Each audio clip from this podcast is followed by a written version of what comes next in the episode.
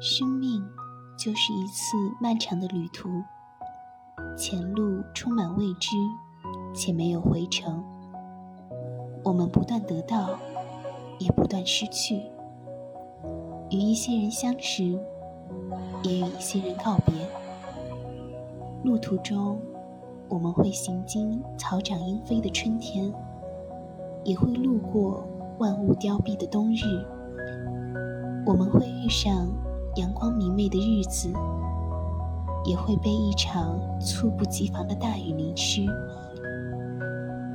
不管经历是好是坏，我的足迹所到之处，都融入了我的生命。也许这就是生命意义所在：去发现，去见证，去体验。